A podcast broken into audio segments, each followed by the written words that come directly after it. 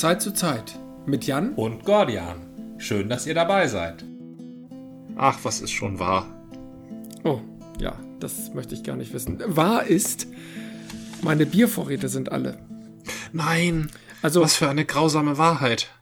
Ja, das ist wirklich grausam. Ich wollte bei Kervida bestellen. Ja.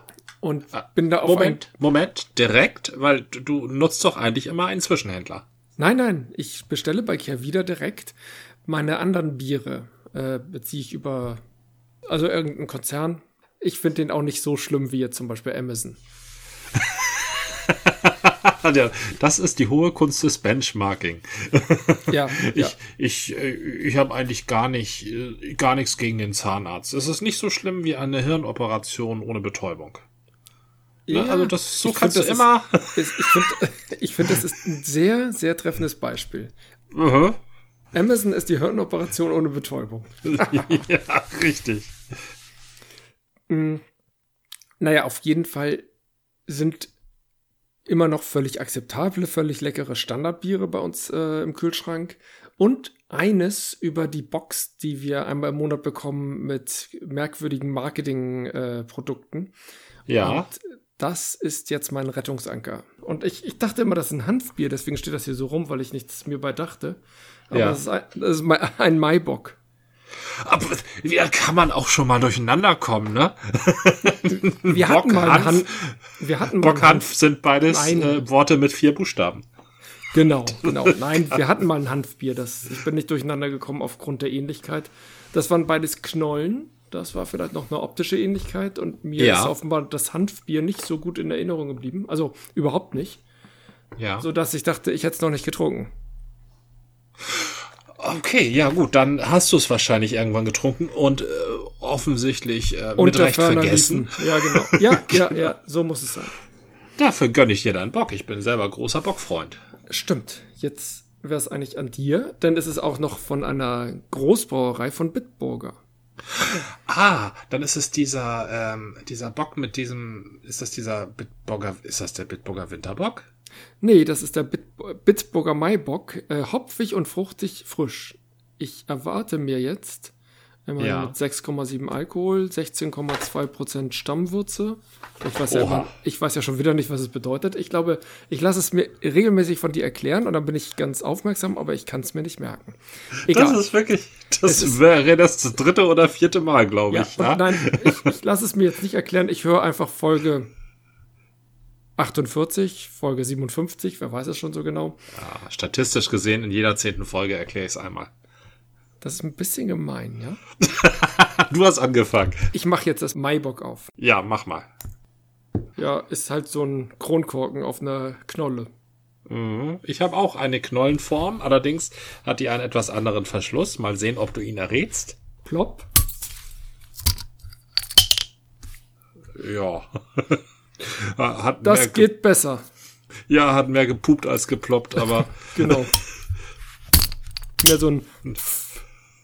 Ja. Ja, nee, der ist äh, nicht so hoch motiviert. Äh, der will nicht unbedingt raus. Also er hat nicht von innen gegen geklopft, sag ich mal. das spricht ja dafür, dass das nicht übermäßig mit Kohlensäure jetzt äh, verhunzt wurde, sondern das reine, pure Bierglück ist. Richtig, es ist ein naturtrübes Pilz von der Dittmarscher Brauerei, oh. die ich eigentlich sehr gut kenne, mhm. aber dieses naturtrübe Beugebuddelpilz, das kannte ich noch nicht. Nee, naturtrüb kenne ich von denen auch nicht. Ja. Nee, das spannend. Das ist das ist äh, das hätte ich denen auch so nicht zugetraut, da kenne ich sie als deutlich konservativer, aber gerne, das tue ich mir gerne mal an. Stimmt, es gibt glaube ich wenig konservative Gegenden hier im Norden hinter Dithmarschen, also vor Dithmarschen, ne? Ja, das ist richtig, ja, in jeglicher Hinsicht. Gut, jetzt haben wir beide Systembiere hier. Wir System, ja. äh, Systemlinge. Systemlinge, genau. Ja. Dann heißt es mal auf das, was es wert ist. Auf das, was es wert ist.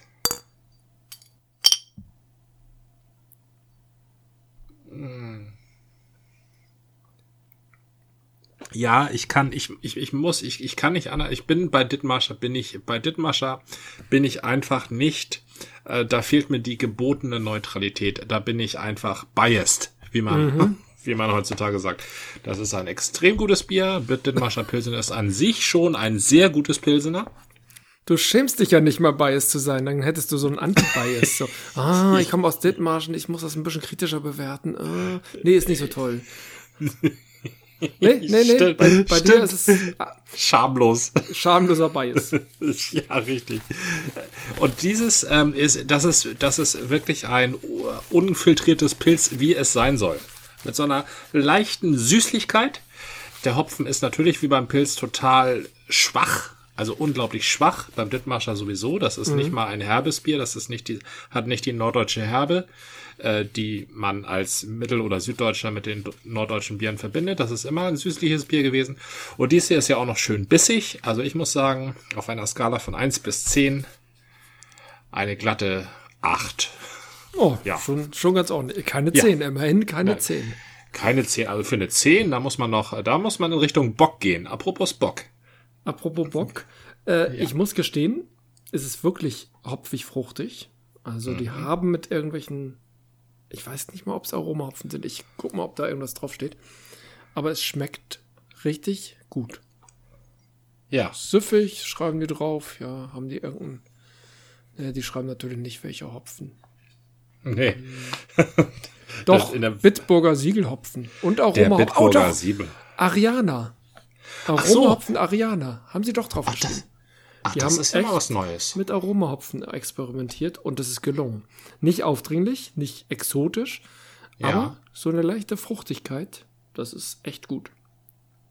Ja, die, die großen Brauereien, die können sich das ja auch mal erlauben. Einfach mal so fünf, sechs, acht, zehn, zwanzig Sudkessel anzusetzen, um einfach mhm. mal durchzuprobieren. Es ist ja beim, Bier etwas anders als bei anderen experimental ähm, Rauschdrogen wie zum Beispiel dem Gin. Du haust so ein Gin, da haust du einfach mal so eine so ein, so ein paar Liter durch die Destille und dann und wenn das nicht geworden ist, dann kippst du es weg, ne?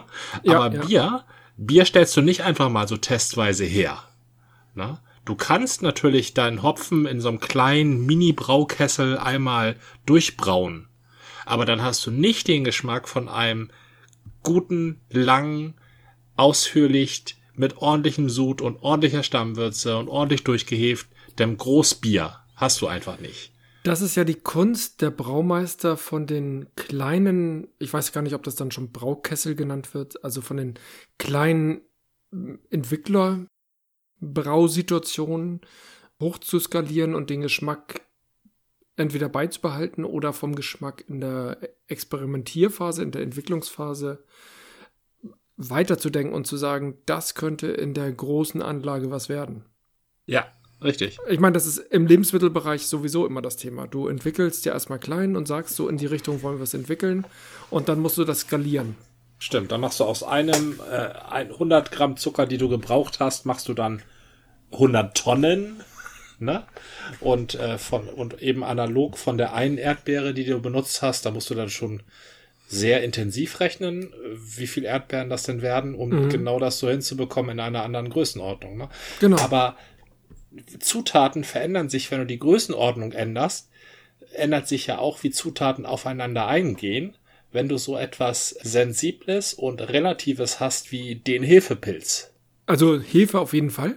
Ja. Hefe ist eine sehr sensible Zutat, hast du recht. Aber viele Zutaten sind empfindlich oder, oder werden in größeren Zusammenhängen auch ganz anders verwendet. Bei Zucker ist das schöne Beispiel. Du liest ja häufig auf der Rückseite Invertzucker, Sirup oder ich weiß nicht, da stehen dann irgendwelche komischen Dinge drauf und du denkst immer, was meinen die denn damit? Mhm. Ist auch nur Zucker, aber Zucker, der zum Beispiel flüssig ist und nicht kristallin.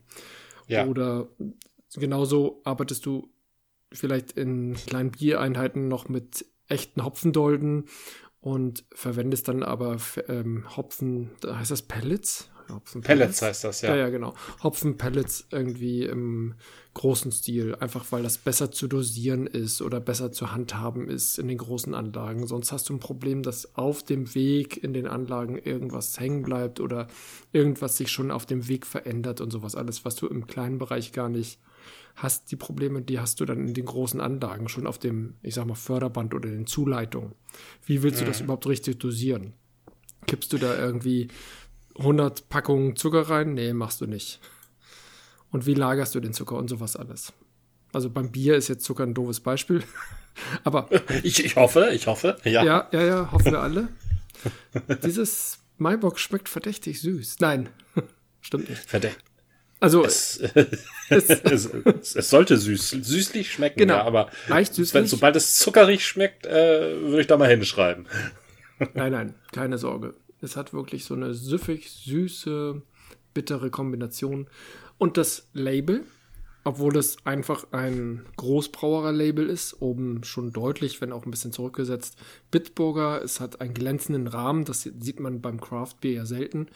Ist ja. doch, was mich sehr an Ratsherrn gemahnt, ist da doch so ein Bock mit so von vorne aufgenommen, also ein Bockgesicht, sehr ja. ausgeprägte Hörner, ganz in grün und der steht so in Hopfendolden und ich glaube, das könnte ich mir echt noch kaufen. Hast du, hast du zufällig noch was von dem im Keller?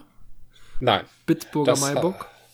Das habe ich, also jeder Bock hat seine Zeit und ich versuche ja immer möglichst viele Bocks durchzutrinken. Ne? Und deshalb kaufe ich mir immer nur Einzelflaschen. Und äh, sowohl von den großen als auch von den kleinen. Und deshalb habe ich da nie was über. Ne? Das Gute muss ich ja sagen, dadurch, dass es so fruchtig ist, funktioniert das auch bei höheren Temperaturen. Also so ein Maibock trinkst du ja, ist schon kräftig und das passt gut in Frühling. Das freut mich sehr, dass du da deine Begeisterung für den Bock entdeckst. Na, und umso mehr Spaß macht es, wenn du von, von den Großbierbocks kommst, dann die Kleinbierbox dagegen abzutesten. Mhm. Na, weil Bockbier, also insbesondere Maibockbier, es gibt ja heutzutage quasi für jede Jahreszeit mittlerweile äh, zahlreiche Box. Ähm, aber gerade der Maibock, das ist schon sowas wie, ja, das ist eigentlich das Saisonbier. Na, das kenne ich auch noch aus meiner Jugend und die ist ja nun schon ja. 35 Jahre her. Da war Maibock trinken irgendwie. Der Maibock-Anstich war im Donnerwetter in Neugraben ganz wichtig. Also ich weiß gar nicht, ob da wirklich was angestochen wurde, aber das war so ein eins dieser Feste, das sie sich gegeben haben, wo dann alle hingegangen sind. Ja. Da habe ich auch meine, ja, meine erste große Liebe, glaube ich, getroffen. War es der Maibock-Anstich oder der Geburtstag des Ladens? Ich weiß nicht mehr. Wow. Aber das so stelle ich mir aber Jugend am Stadtrand vor. das, ja, ich denke da nochmal drüber nach, es klingt nicht charmant. Jugend am Stadtrand, das klingt so, so prekär. naja, also Jugend auf dem Dorf kann ich bei dir ja nicht sagen, schon gar nicht äh, angesichts der Perspektive, die ich da habe. Das stimmt, das Na? stimmt. Aber äh, der Maibock-Anstich an Donnerwetter da kann ich nur auch nicht Jugend in der Stadt zusagen. Das nee, ist nee, wirklich. Das, das nee. geht nicht. Das ist so die Ausfallstraße, die B73. Bekannte Ausfallstraße als, ich glaube, verkehrsreichste Bundesstraße des Landes. Auch recht unfallträchtig. Oh ja, hatte ich erzählt, dass ich damals in der, im Kindergarten, wie es hieß, ja, mit der gesamten Kindergartengruppe auch diese sagenumwobene B73 äh, mit ausgestreckter Hand, hatten wir ja gerade im Verkehrsunterricht gelernt, überquert habe. Was ist das denn für eine Geschichte? Erzähl mal. Ich und mein Kindergartenkumpel Oliver, irgendwie waren beide Kindergärtnerinnen hinten geblieben, weil irgendjemand hatte ein Problem mit dem offenen Schnürsenkel und vorneweg waren Oliver und ich. Wir waren ja, ja zuverlässig. Und dann dachten ja. wir hier, Verkehrspolizist sei wachsam, haben wir gerade gelernt. Hand ausstrecken, links gucken, rechts gucken und rüber über die mm. vierspurige Straße. Mm. Es ist das nichts passiert, aber ich würde mir mal sagen, den beiden Kindergärtnerinnen ist so ziemlich das Herz in die Hose gerutscht, als sie das mitgekriegt haben. Und wir fühlten uns irgendwie, als hätten wir alles richtig gemacht. Wir haben da also Kleinigkeiten verdreht. Den fehlenden Zebrastreifen, dass die Ampel 100 Meter weiter war, sowas alles. Vielleicht, vielleicht war das auch unsere Art der Revolution, aber ich will da nicht zu viel reindeuten so eine kleine persönliche Revolte in, insofern als das, ja, es ist gesellschaftliche Teilhabe. Ne? Ihr ja, habt da einen ja. gesellschaftlichen Ritus gelernt, der funktioniert und den wolltet ihr anwenden. Dass sich ähm, die Funktion von gesellschaftlichen Konventionen auch immer daran orientiert, in welchem gesellschaftlichen Umfeld man sich befindet. Also ähm, halt nicht äh, Landstraße, wo alle halbe Stunde mal ein Auto vorbeituckert. Und das ist dann vermutlich auch noch ein Trecker ähm, so, so, eine, so eine vierspurige Hochleistungsstraße äh, ins äh, himmlische Buxtehude oder wo auch immer die da ja, hinführt. Ja, ja. erstmal genau. nach Wulmstorf. Da habt ihr noch genau über Neuwumsdorf nach äh, äh, Buxtehude. Da fehlt euch einfach das Reflexionsvermögen. Aber das ist ja immer das Zweite, was man lernt. Man lernt eine gesellschaftliche Konvention, versucht sie anzuwenden, scheitert und lernt dann gleichzeitig was über die Gesellschaft und die eigene Stellung in eben jener. Ja, ich weiß jetzt nicht, ob das so lehrreich war. Lehrreich war auf jeden Fall, dass wir dann nochmal einen Einzel- äh, einen Sondertermin mit dem Verkehrspolizisten hatten. Hatte der dann auch den Verkehrskasper dabei? Ich glaube zu dem Termin nicht. Das war eher so ein ernstes Gespräch. ich habe nur noch eine diffuse Erinnerung, dass ich auf, wir hatten so eine Bühne oder so ein, ja doch, es war schon so eine Bühne und irgendwie waren wir da alle aufgereiht. Wir, Oliver und ich wurden nicht hervorgepickt als ähm, die Verursacher, sondern die ganze Gruppe wurde da einfach mal zusammengestaucht. Das war, glaube ich, auch ganz sinnvoll. Ich habe das danach nie wieder probiert. Ah, sehr schön. Ich habe mich dann in meiner verbleibenden Kita-Zeit darauf beschränkt, äh, auf dem Rückweg nach Hause, den ich tatsächlich zum Schluss alleine gemacht habe, irgendwie einen Kilometer nach Hause, keine vierspurige Straße mehr. Da war auf dem Rückweg immer ein Zoogeschäft und äh, ja. da, da waren Kakadus. Und ich glaube, meine Mutter hat sich auch immer schon ein bisschen Sorgen gemacht, weil ich da circa eine halbe Stunde vor diesem Laden stand und mit den ja. Kakadus geredet habe. Also, Ach, wie glaub, schön. Ich glaube, die fanden das auch irgendwie ganz nett, dass die da immer so einen netten Besucher hatten und, und wir kamen so in Diskussionen. Also, ich weiß, äh, glaube ich zumindest, die waren hinter der Glasscheibe. Ich habe sie nie gehört. Ich bin da auch nie reingegangen. Ja. Aber ich stand vor dem Laden und habe hab immer mit den Kakadus irgendwie Quatsch gemacht. Ach, das ist eine, das ist eine coole Sache. Das ist schön. Das, Aber kennst du das hatte, nicht, dass die Rückwege von der Schule oder auch vom Kindergarten immer so eine gewisse Verzögerung hatten? Ich, ja, bei mir sowieso, denn meine Mutter hat gearbeitet, als ich im Kindergarten war. Ah. Und zwar hat sie länger gearbeitet, als der Kindergarten war. Na, das heißt, ich musste alleine nach Hause ja. und ich musste mich um mein Essen kümmern. Das Oha. heißt, ich hatte also immer so fünf Mark habe ich bekommen und damit durfte ich mir beim Imbiss auf dem ähm, Rückweg was aussuchen. Sowas gibt es heute gar nicht mehr zu, zu Kita-Zeiten. Niemand geht da irgendwie zu Fuß nach Hause alleine. Aber haben wir ganz normal gemacht, ne? Schon zur Kita-Zeit. Ja, also gut, das war auch ein bisschen dörflicher. Ja, bei mir ja auch. Stadtrandiger. Da, wo ich gewohnt habe, ähm, wenn ich da durch die Gegend ging, die Leute wussten, wer ich bin. Na? Also, wo ich vorbeikam, da kannte man meinen Namen. So. Und ich denke, wenn ich da auch zu gewissen Zeiten nicht vorbeigegangen wäre, ne, bei der oder der Nachbarin oder bei dem und dem Laden oder da in diesem Imbiss, dann hätten die auch sofort meine Mutter angerufen. Von daher war das schon etwas, ja, das war auch etwas behüteter. Ja. Ähm, heute, hat, heute nennt man das äh, Kamera überwacht. In, in, in den USA haben sie da einen schönen Ausdruck, ich glaube, der ist geprägt worden von Hillary Clinton sogar. Ja. Und der lautet, It takes a village to raise a child. Ja, da ist was dran. Das heißt, an der Erziehung eines, das, da sind wir wieder bei gesellschaftlicher Stellung, gesellschaftliche Konventionen. Das, was man in der Erziehung lernt, funktioniert eigentlich nicht, wenn du es bei deinen Eltern anwendest. Oder so sollte es nicht sein. Es sollte ja, ja überall funktionieren und mhm. jederzeit. Und auf dem Dorf, wenn, wo die Kinder dann mehr laufen gelassen werden können, da lernen die um einiges schneller einige Sachen. Da bin ich fest von überzeugt, als in der Stadt wo, wo Kinder doch sehr eingehegt werden müssen. Ne? Weil eben überall tonnenweise Blech und Stahl in tierischen Geschwindigkeiten durch die Gegend fährt, zum Beispiel. Aber ich frage mich, genau, das ist doch das Problem. Wenn wir das einschränken, könnten wir genau die alte Situation wieder schaffen. Ich hatte damals das Glück, dass ich genau einen Zebrastreifen überqueren musste und eine kleine Straße. Mhm. So, eine 30er-Zone gab es damals wahrscheinlich noch. Nee, die kam ja später. Aber es war eine, eine 30er-Zone und ich war offenbar nach meinem Verkehrsunterricht und einer Zusatzstunde auch bereit für diesen Verkehr und mhm. habe mich da wohl ganz wacker geschlagen. Und auch später in der Schule war der die Verkehrssituation sehr entspannt, also dörfliche Verhältnisse könnte man schon sagen.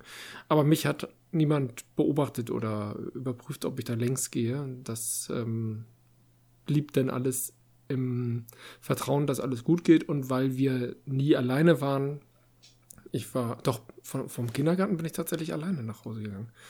Aber später ähm, in der Schule waren wir immer zu zweit, zu dritt, zu viert. Und das größte Abenteuer war natürlich immer der Sperrmüll, den es damals noch gab.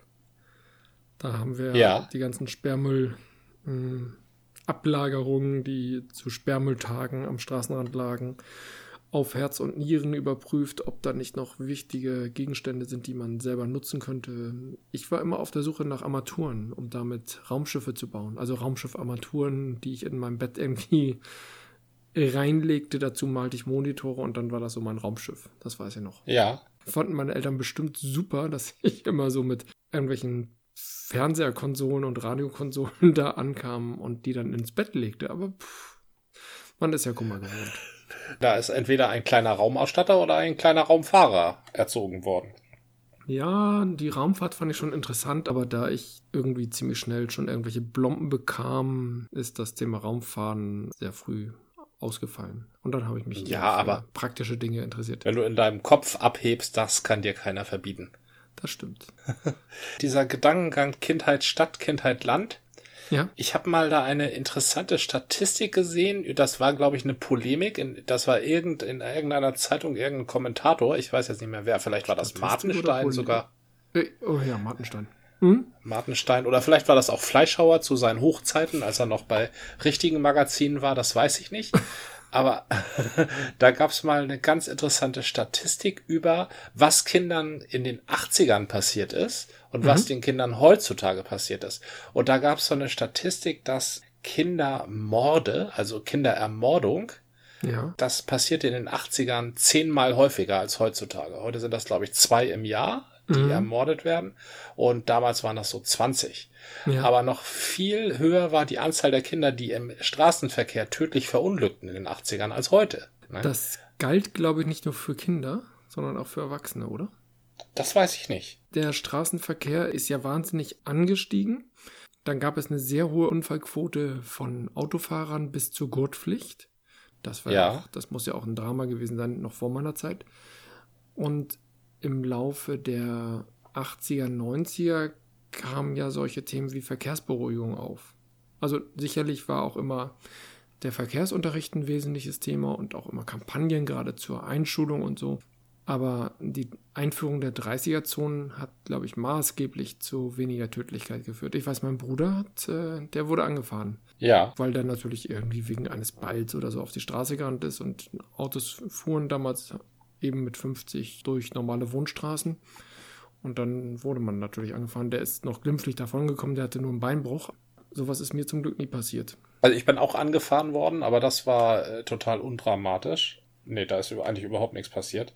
Und das war eben auf der heftigsten Hauptstraße, die es da überhaupt irgendwo gab. Und ich weiß auch nicht, warum ich die Straße überqueren wollte. Das ist mir immer noch ein Rätsel. Also ich, ich kannte niemanden auf der anderen Seite. Äh, das war. Okay. Ja, du wolltest also, einfach hin. Ich, ja, also das, das war mir, da war ich vielleicht einmal zu oft ohne Aufsicht äh, fremd unterwegs. ja, ja. Aber ich glaube, nachdem ich dann das Fahrrad hatte, ist auch nie wieder was passiert. Aber Verkehrsunterricht übrigens hatte ich gar nicht. Oder hatten wir gar nicht. Okay. Sowas gab's nicht. Und es gab auch nicht diese merkwürdigen orangen Kappen. Oh, also, kennst stimmt. du das? Dass, dass Grundschüler so orange Mützchen bekommen? Ja, ja, diese orangen Mützen. Und ich entsinne mich, dass ich eine orange Mütze hatte, aber nicht mit diesem grünen Kreuz. Und da war ich irgendwie ein bisschen neidisch. Das fehlte irgendwie. Ich weiß aber nicht mehr die genauen Zusammenhänge, aber irgendwie waren diese Mützen sehr verbreitet. Also ich habe das bei meinen Cousins äh, mitbekommen aus der großen Stadt, aus dem Norden, da steht, hui. Aber da, da gab es eben diese orangen Mützen und das, das war mir völlig überhaupt nicht klar, was wollt ihr denn mit diesen komischen Mützen? Warum habt ihr denn diese Mützen auf? Äh, modisch konnte ich das überhaupt nicht einteilen. Es gab ja früher noch gar nicht so viel Mode, ne? Also äh, Marken, also Kleidungsmarken waren Kindern nicht so ein Begriff, wie es wie es heute ist. Ja, da waren diese Mützen einfach, das war ein totales Mysterium. Warum habt ihr diese Mützen auf? Und ich glaube, sie konnten es auch nicht erklären. Hattest du das in deiner Kindheit, dass du zu Verwandten kommst und die haben, oder zu verwandten Kindern im selben Alter und die haben ein völlig anderes Leben als du? Andere Kinder oder andere Lebensverhältnisse habe ich auf jeden Fall im Osten erlebt. Ja. Meine Verwandtschaft, meine Oma lebte in einer kleinen Stadt namens Peitz bei Cottbus und die hatte kein Klo. Also die hatte kein Klo in der Wohnung, sondern das Plumpsklo, habe ich glaube ich schon mal erwähnt. Nee, und das, das habe ich, das. Ach so, da war es völlig üblich, rauszugehen, wenn man musste und da aufs Plumpsklo, so ein Holzding. Ich habe mich natürlich geekelt. Ja. In der, in der jetzigen Erinnerung ist das so romantisiert, aber irgendwie haben mir meine Eltern letztens erzählt, dass ich das nicht gerade geschätzt habe.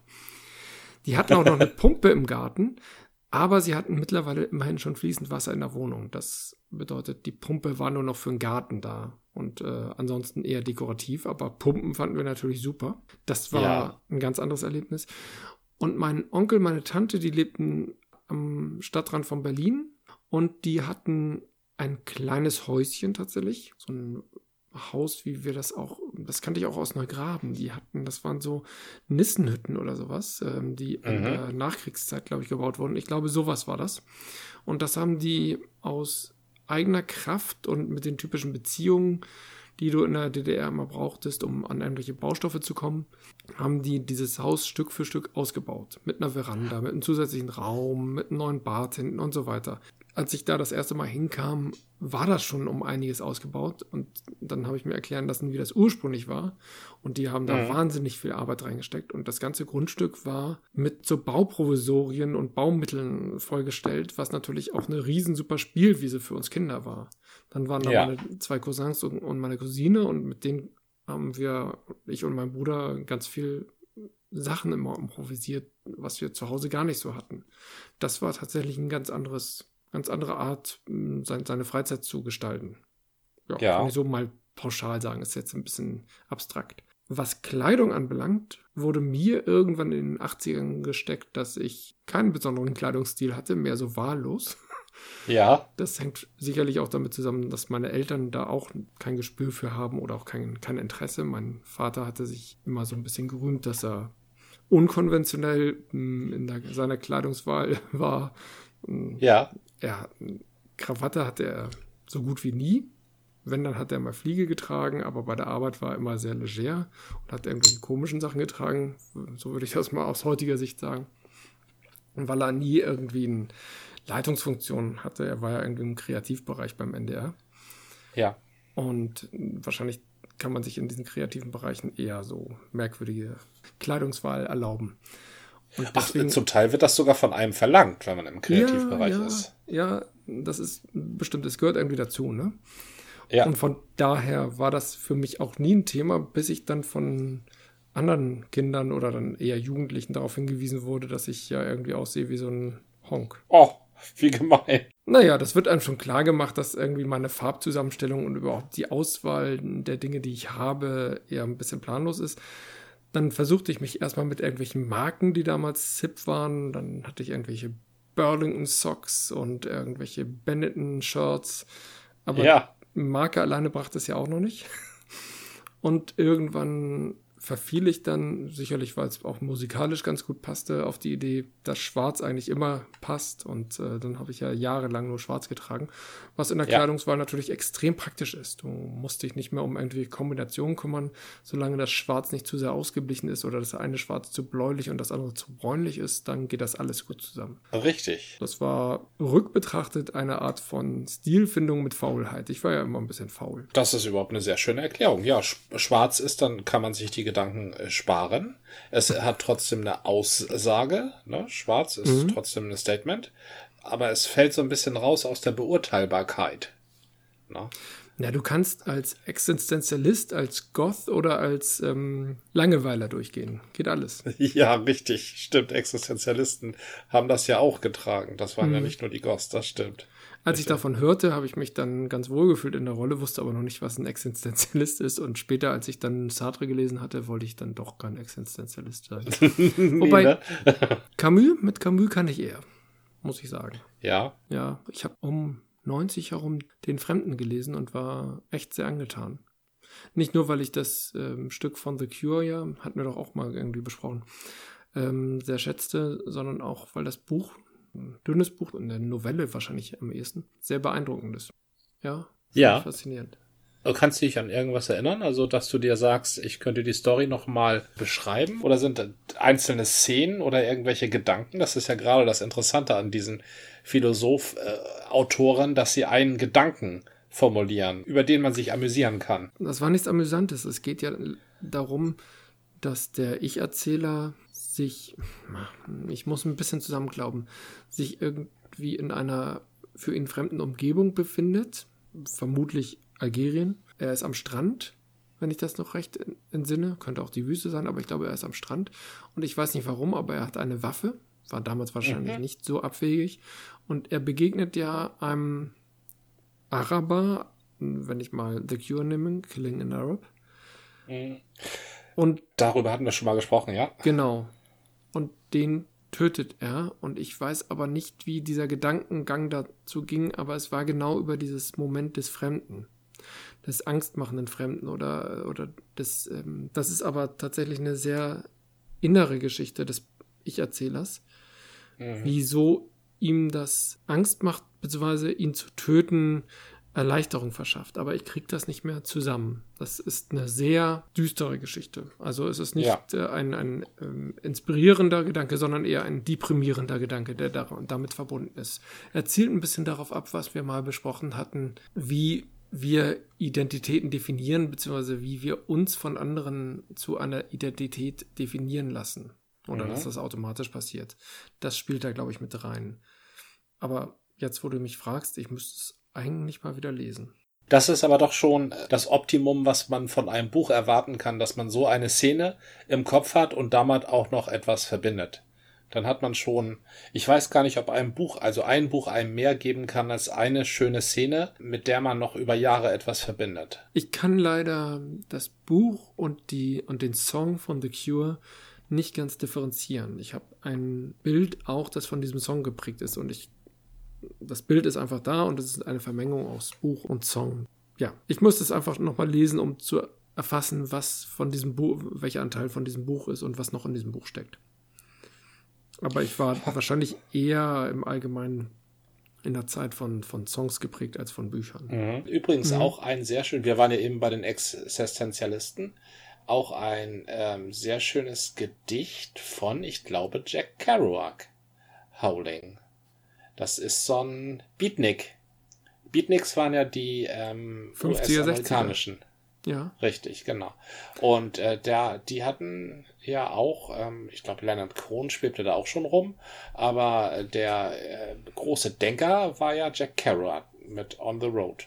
Mhm. Und der hat ein Gedicht namens The Howling okay. geschrieben. Glaube ich jedenfalls. Oder war es anders? Nee, ich glaube, das war Jack Kerouac. Ich erinnere mich auch nur noch an die Schlüsselzeile und die lautete, die Besten meiner Generation haben Selbstmord begangen. Ja, so war die Stimmung damals. Das erinnert mich spontan an, na, jetzt dachte ich eher an die Drogentoten Ende der 60er, aber Beatnik war ja eher zehn Jahre früher, ne? So Richtig, und das war auch zu einer Zeit, ja, genau, das war auch zu einer Zeit, wo es noch nicht so, wo, wo Drogen noch nicht so tödlich waren. Ich weiß, das klingt jetzt ein bisschen zynisch, aber ähm, es gibt ja diese großen Romane von William Rice Burroughs zum Beispiel, mhm. ähm, der ja sehr offensiv mit seiner Heroinsucht umgegangen ist. Und der ist ja unendlich alt geworden, weil damals das, der Stoff noch nicht so vergiftet war. Ne? Ja. Damals hat noch nicht da ständig irgendwie Amphetamin und Backpulver reingerührt. Mhm. Damals war das einfach rein, das Heroin, und du konntest da richtig alt mit werden. Und auch richtig normales Leben führen.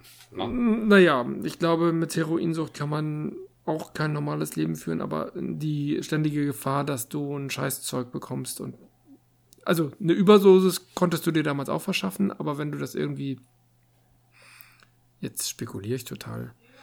Die, ja, ich kann, kann da auch nur spekulieren. Also ich kenne ja. das nur von, von ihm. Also ich kann von Boros habe ich einiges gelesen, weil er einfach prima geschrieben hat. Also war das mhm. ein großer, großer Schriftsteller, kein großer Erzähler, aber er konnte groß, auf großartige Weise Worte hintereinander hängen. ähm, und der hat eigentlich immer Junkie, genau, Junkie habe ich hier auch irgendwo noch stehen der hat, ähm, ja, der hat immer erzählt, nee, was ich sagen wollte ist, natürlich hast du kein normales Leben geführt, aber du sahst eben nicht aus wie so ein völlig fertiger Junkie. Ja. ja. Also du, das, na, du bist, konntest ja, du schon normal ja mit der Gesellschaft, in der Gesellschaft, mit der Gesellschaft interagieren. Es war eher sowas Wenn wie, du als Beatnik äh, genügend Geld verdient hattest und dir die Drogen leisten konntest, das ist ja auch noch ein soziales Problem. nicht nur ein äh, auch das vergiftete Zeug ist äh, eine Mischung aus Kriminalität und ähm, Leuten, die versuchen an Zeug zu kommen, was günstig ist.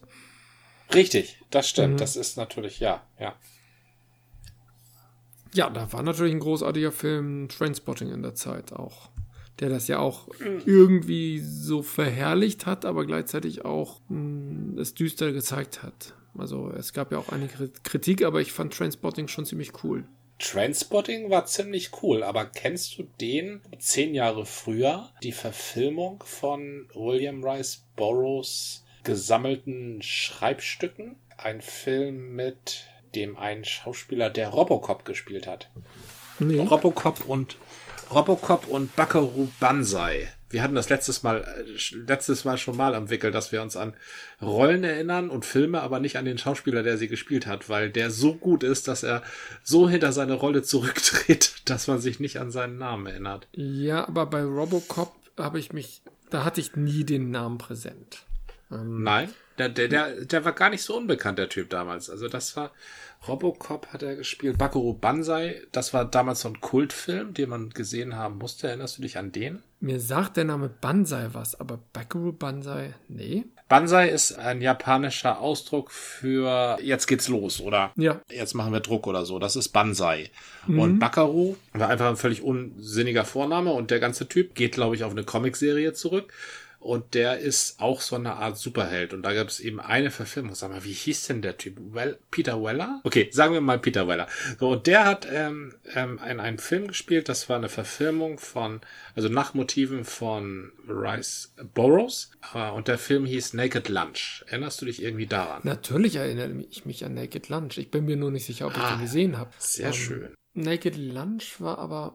Kannst du mir kurz erklären oder darstellen, worum es bei Naked Lunch ging? Ja, es ist eine mehrschichtige Geschichte, weil der Protagonist eben drogensüchtig ist und mehr als die Hälfte des Films im Drogentraum äh, verbringt.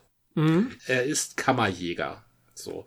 Und irgendwo in New York muss er, äh, geht er in Wohnungen und muss da Schaben jagen. Und die jagt er mit so einem Vernichtungsmittel, mit so einem DTT oder wie das heißt. DDT, also so, so ja. ganz, Genau.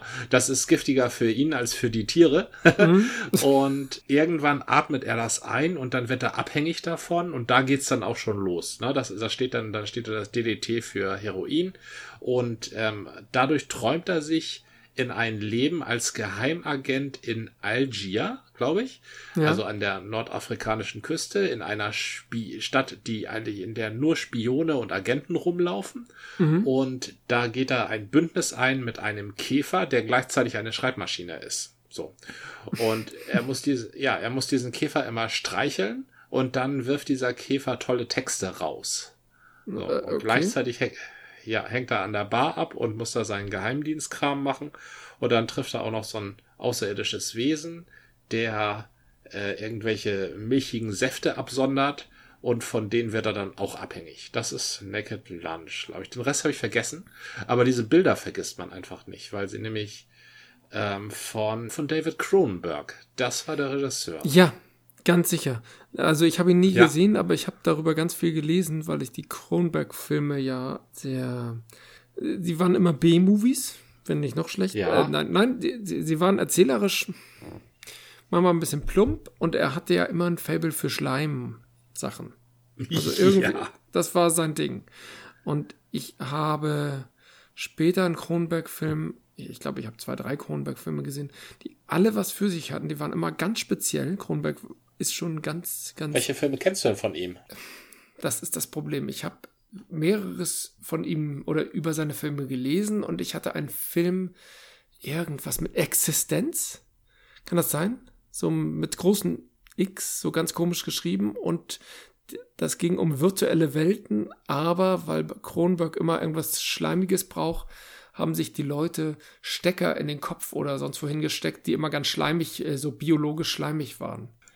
Und das ist, das ist seine Stimmt, Obsession. Das klingt ganz nach ihnen, ja. Ja, das also klingt waren, ganz nach ihnen. Die waren voll in virtuellen Welten und häufig hast du virtuelle Welten, wenn du die im Film abbildest, ist das immer ganz abstrakt oder ähm, da hast du irgendwelche Metallkontakte vielleicht oder vielleicht auch nur eine aufgelegte Hand oder eine, eine Kopf, äh, so einen Helm mit Elektroden und bei ihm hatte man so einen, so einen schleimigen, überdimensionierten Stecker, den man sich wahrscheinlich in den Hals oder sowas steckte, in den Nacken und der tropfte auch und triefte immer. Das, das war so. Und das ist Kronberg. So, und dann ja. habe ich immer noch mal Ausschnitte aus anderen Filmen gesehen und ich weiß, dass ich Naked Lunch sehen wollte und dann habe ich was darüber gelesen und war irgendwie abgeturnt. Oder ja. habe ich einen Trailer gesehen und dachte, oh, das geht mir vielleicht zu nah, zu weit, ich weiß es nicht. Ich muss, ich muss die nochmal sehen. Ja, also Naked Lunch kann ich äh, empfehlen. Also das äh, wenn, ist eine. Wenn du den empfehlen kannst, dann mache ich mir keine Sorgen mehr.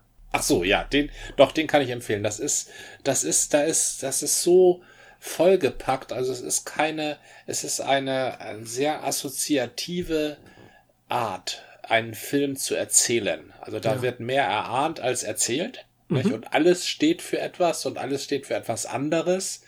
Das ist ein, ein Vergnügen. Der Film ist ein Vergnügen. Ich, ich wollte nur mal als Fazit sagen, das war schon eine Zeit, in der man im Kino schon deutlich mehr überrascht werden konnte als heutzutage. Na, das du kannst waren, auch heute noch überrascht werden, aber nur in bestimmten ja, Kinos und nur bei ganz wenigen Filmen. Ich weiß nicht, ob heute sowas wie Naked. Ja, es gibt schon Filme da mit abstrusen Dingen und so. Also Three Billboards Out of Dingsbums, das war mhm. auch schon alles irgendwie strange, ne? Aber es war nicht Naked Lunch und es war auch nicht äh, Eraserhead. Das war es definitiv nicht. Aber Three also Billboards ist auch, glaube ich, nicht mehr. Three Billboards ist auch einer von den, mh, hm, äh, nicht Blockbuster, aber von den großen, würde, sagt man da doch Autorenfilmen? Ja, ich glaube ja, ne? Ja, sein, ja, ja, ja. Aber, aber einer von den großen. Das ist nicht einer von den skurrilen Off-Produktionen. Hm, es gibt die Dinge, die jetzt irgendwie außen vor laufen, laufen vielleicht gar nicht mehr in den Kinos, sondern nur noch auf speziellen Streaming-Plattformen. Es gibt ja ähm, Streaming-Plattformen speziell für Autorenfilme und für Genrefilme. Da muss man äh, leider jedes Mal in die Tasche greifen. Deswegen ist das alles so blöde verteilt. Also ich habe nichts dagegen, für Filme zu zahlen, aber wenn du immer gleich ein Abo abschließen musst, äh, nur weil du einen Film sehen willst, dann ist es ein bisschen komisch. Naja. Da ist das Kino doch schon ähm, ein dankbarerer Gastgeber. Ja, weil es auch ein toller Die wollen einmal ist. Geld von dir und freuen sich, wenn du ein überteuertes Chips dazu kaufst. Aber dann äh, lassen sie dich auch in Ruhe, wenn du nicht mehr willst. Ne? genau. Aber so eine Streaming-Plattform, die verfolgt dich ja Richtig, genau. So eine Streaming-Plattform, die hängt dann wieder mit dem Internet zusammen und wird vielleicht irgendwann von Google gekauft und kennt dich dann in- und auswendig und so. Das würde dir das Streits niemals antun. Was ein Kino ist hier in Hamburg. War. Was ein Kino war hier in Hamburg. Zu der Zeit, als es noch Naked Lunch und was das habe ich eben noch genannt? Ähm, Eraserhead gab, genau. Und Robocop. und ähm, Robocop, ja. Ich habe noch einen Song. Ah. Du hattest ja. mal gesagt, du würdest äh, dich in den 80ern könnten wir uns ganz gut treffen. Jetzt in der jetzigen Musik sind wir doch eher auseinander. Oder sind, zumindest höre ich Dinge, die du nicht hörst oder kennst. Aber ja. ich dürfte noch ein bisschen zurückgehen und ich könnte ruhig mal die Beatles versuchen. Ja. Und tatsächlich hat mein Kind eine CD, ein Mixtape. Ja. Da ist ein Beatles-Song drauf und äh, den schätze ich auch sehr und habe überhaupt keine Ahnung, was er mir sagen will. Und vielleicht will er mir auch gar nicht sagen. Das ist schließlich Beatles ja. und die waren ja auch äh, inhaltlich mal, mal sehr experimentell. Die hatten alles Mögliche, ja. Vom Album Sgt. Pepper's Lonely Hearts Club Band. Das Stück oh Gott, ja. Sgt. Pepper's Lonely Hearts Club Band. Worum geht's da? Was ist das? Ja, das ist, das ist Sergeant Peppers Lonely Hearts Club Band. Hat mich schon in frühen Jahren immer ähm, an die ähm, Monty Pythons erinnert. Weil die Monty Pythons haben ja auch so eine, also Monty Pythons Flying Circus ist ja mhm. auch eine Reminiszenz an eine militärische äh, Formation. Na, der Flying Circus war die Flugstaffel vom Roten Baron. Ach so, von, das wusste ich nicht. Ja, ich dachte immer, das ist so. Ja. Ich dachte, der Flying Circus ist irgend so ein fliegender äh, Händler im Sinne von fliegender Zir Zirkus und der wandert von Stadt zu Stadt. Es, es ist keine Attraktion. Es ist ja, nein, das, das, das, ist, das ist auch eine schöne Erklärung. Ja. Aber der, der, Rot, der Rote Baron, also der Manfred von Richthofen, der ja. hatte ja deshalb ein rotes Flugzeug, weil er es rot angemalt hat. Also absichtlich. Die Fliegerei war damals ja sehr jung, also die mhm. Jagdfliegerei war damals sehr jung und ähm, man, das waren eigentlich Aufklärungsflugzeuge, in denen sie rumgeflogen sind, aber dann haben sie halt angefangen, aufeinander zu schießen. So, ja. und dann gab's diese Luftkämpfe. So, und die, und als diese Luftkämpfe anfingen, da haben, hat die ähm, militärische Führung befohlen, dass man die Flugzeuge doch Tarnanstrich geben sollte. Ja. Also unten blau und oben halt grün, damit die in der Luft nicht so gut erkannt werden. Mhm. Ne? Und das, das fand, fanden die deutschen Jagdflieger ähm, feige und deshalb haben sie sich abs absichtlich halt auffällig angemalt. Also der rote Baron hat sich halt eben rot angemalt. Ja. ja.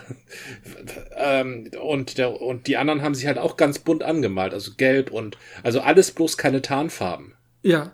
Na? So. Und die Engländer haben das eben gesehen und ähm, haben haben sich gedacht, das ist ja das ist ja wie ein Zirkus, also sieht ja aus wie ein Zirkus. ne?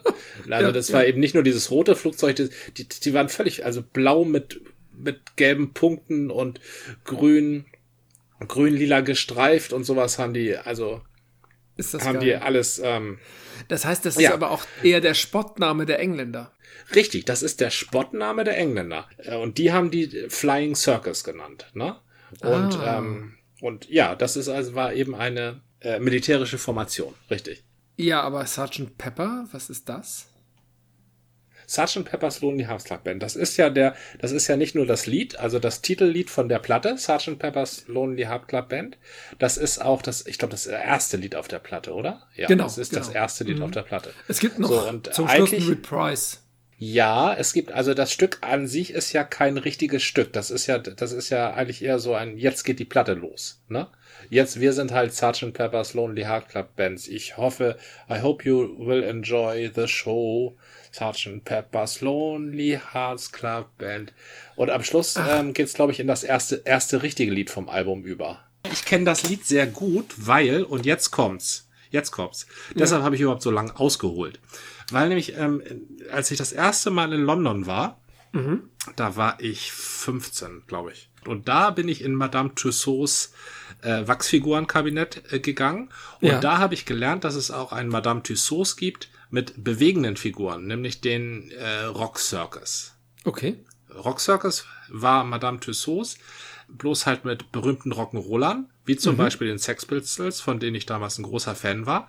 Ja. Aber am Schluss von, von diesen durch die Gänge gehen und sich Wachsfiguren angucken, setzte man sich in ein Rondel mhm. und dann ging auf einer Bühne eine Show los mit den Rockgrößen äh, vergangener Zeiten. Und das waren eben bewegliche Figuren. Also äh, keine Wachsfiguren, sondern bewegliche, ja, bewegliche so. Wachsfiguren, glaube ich. Und ja, die Puppen haben eine Show aufgeführt. Roboter, ja. Hm? Genau, in Menschengröße. Die haben eine Show aufgeführt, die war moderiert von Janis Joplin. Und ja. dann traten da so nach und nach Jimi Hendrix und die Doors auf und alles, was damals, der äh, ganze äh, 27er Club. und das Finale, das Finale war ähm, da kam aus dem Boden gefahren, nach und du nach. Du solltest ähm, vielleicht kurz 27er Club erwähnen. Also, äh, das, das geht auch um das Sterbedatum, ne? Äh, oder? Ja, das Sterbealter. Äh, Ster Sterbealter, Sterbealter, genau. Irgendwann stellte man immer fest, dass die Rockstars seltsamerweise alle mit 27 Jahren sterben. Also Jimi Hendrix und ähm, mhm. äh, Jim, Jim Morrison, Morrison und, und Janis Joplin und Janis Joplin und später dann auch noch die Van Zandt Brüder oder einer von den Van Zandt Brüdern von ähm, Leonard Skinner. Mhm. Und ja, dann heutzutage, glaube ich, Kurt Cobain und, ähm, na, wie hieß sie noch? Amy Winehouse. Ich glaube, die heißt, waren auch so in dem Alter. Wer seine genau. 27 durch hat, der hat's geschafft. Äh, oder der hat's nicht geschafft. Der, weil der ist ganz da. Der wird, wird Genau, wenn man 27 noch lebt, ist dann keine Ikone. Richtig, genau. Naja, das wir sind bei den Beatles und die Club, Beatles, ja. ich glaube, John Lennon ist ein bisschen später ermordet worden, ne? Ja, John Lennon ist etwas später ermordet worden, aber einige Leute flüstern halt, dass Paul McCartney ja nicht mal der Paul McCartney ist, aus der Zeit von äh, zum Beispiel Sgt. Pepper's Lonely Heart Club Band. ja, Na, ja, ja. Paul is dead. Ja. Ja, ja. Paul is Dead, richtig, genau. Der Abschluss von dieser Madame Tussauds Experience beim Rock Circus war jedenfalls, dass äh, lauter Figuren aus dem Boden gefahren kamen und äh, das Albumcover nachgestellt haben von ah. dem Album ja. äh, Sgt. Pepper, von dem Sgt. Pepper Album, von den ja. Sgt. Pepper's Lonely Hearts Club Bands. Und als ich das gesehen habe, habe ich das Lied verstanden. Diese ganzen Figuren haben nämlich, da sind lauter Ikonen, nicht nur Musiker, da ist noch Marilyn Monroe und äh, sonst mhm. was für, für Leute, irgendwelche Schauspieler sind dabei. Ja. Und die haben eben dieses Lied präsentiert, Sgt. Pepper's Lonely Hearts Club Band. Und das ist ein Lied, da geht es darum, dass du eine, ähm, ja, eigentlich wird nur eine Band angekündigt, nämlich eben diese Sgt. Pepper's Lonely Heart Club Band, aber die ist die Band, die auf der Bühne steht, sich seltsam angezogen hat, sich seltsame Namen gibt, so tut, als sei sie jemand anders ja. und an gebrochenem Herzen leidet, also öffentlich weint. Das ist ein, mhm. ein, eine berühmte Kritik von Heinz Rudolf Kunze. Man kommt sich schnell abhanden, wenn man jede Nacht öffentlich weint. Also das ist eine Figur, die sich entblößt um ihre Kunst zu machen und dabei aber albern verkleidet ist und ähm, so tut, als sei sie jemand anders. Und das ist eben der Künstler, wie er uns begegnet, wenn er von der Bühne sein Lied singt. So, das ist, ist das, das, worum es bei Sgt. Pepper. Ja, das ist äh, nicht Kunstkritik, ja, also es ist Kunstkritik, aber es ist in engeren Sinne Rezeptionskritik. Denn kritisiert wird nicht der Künstler, der ja. das macht, sondern kritisiert wird das Publikum, das dem Künstler das auf diese Weise abkauft. Diese absurden Kostüme, diese absurden Hintergrundgeschichten, diese absurden äh, Bandgründungsgeschichten. Ne? Mhm. Und dieses ähm, Weinen und mir geht's so schlecht und mein Liebling hat mich verlassen und das ist alles echt und true und authentisch, was ich hier mache. Das äh, wurde dadurch gegen den Strich gebürstet. Ich glaube, das war auch eine Aussage gegen diese, gegen diesen kranken Authentizität Zitismusbedarf des Rock'n'Roll, der ja auch immer so, also zu der Zeit jedenfalls immer so true und echt und nah sein musste. Ne? Und ja, und dann sind die Leute gestorben. Äh, das war Und dann sind nämlich die Leute daran gestorben. Das mhm. Mark Bolan auch. Ich glaube, Mark Bolan auch, also ein 27er Club-Mitglied, wenn ich da gerade drüber nachdenke. Ja. Und gleichzeitig eröffnen sie damit die Platte ja. und bürsten das dadurch alles wieder gegen den Strich. Na, eigentlich ist es ja eine, also dieser Kommentar ist ja ein Endkommentar im Sinne von, das ist alles Lüge, jetzt verschwindet. Ne? Aber es ist, weil es die Beatles sind und weil sie genial sind, eröffnet es die ganze Platte und eröffnet die ganze Show und sagt am vornherein, das ist alles Show und alles, was kommt jetzt, jetzt kommt es Lüge und sowas, ne? Und ja. Das ist Sgt. Pepper's Lonely Heart Club Band in a Nutshell. Das war eine Folge des Podcasts von Zeit zu Zeit mit Gordian und Jan. Bis zum nächsten Mal.